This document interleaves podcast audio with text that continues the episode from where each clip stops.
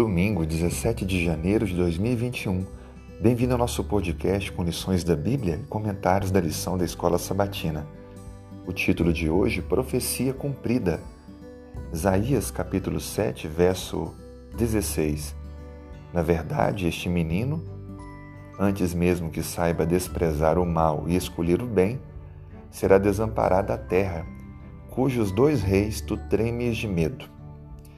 Essa profecia ela foi apresentada ao rei Acás, o mesmo que nós já estudamos que havia se unido com o rei da Assíria, pedindo apoio e se tornando servo dele para vencer então os exércitos da Síria e de Israel do norte.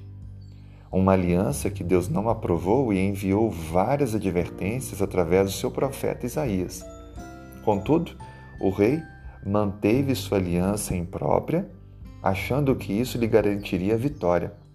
Mas Deus estava deixando claro que os inimigos seriam destruídos e assolados sem nenhuma necessidade de ação humana por parte do rei Acás.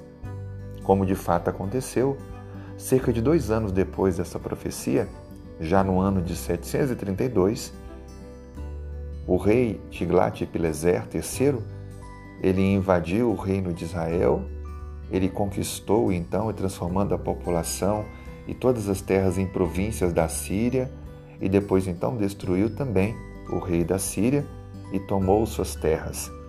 Isso aconteceria, Deus já estava antecipando ao rei Acás. Mas Acás preferiu resolver as coisas do seu jeito. O texto que lemos também menciona sobre a profecia que se cumpriria no Emanuel, o Emanuel é um sinal relacionado ao dilema que Acas estava vivendo, mas também ao dilema da humanidade. Há uma profecia de duplo cumprimento, uma profecia que estava para se cumprir em um tempo um pouco à frente de Acas, mas parte dela também se cumpriria no tempo de Acas. São profecias de duplo significado.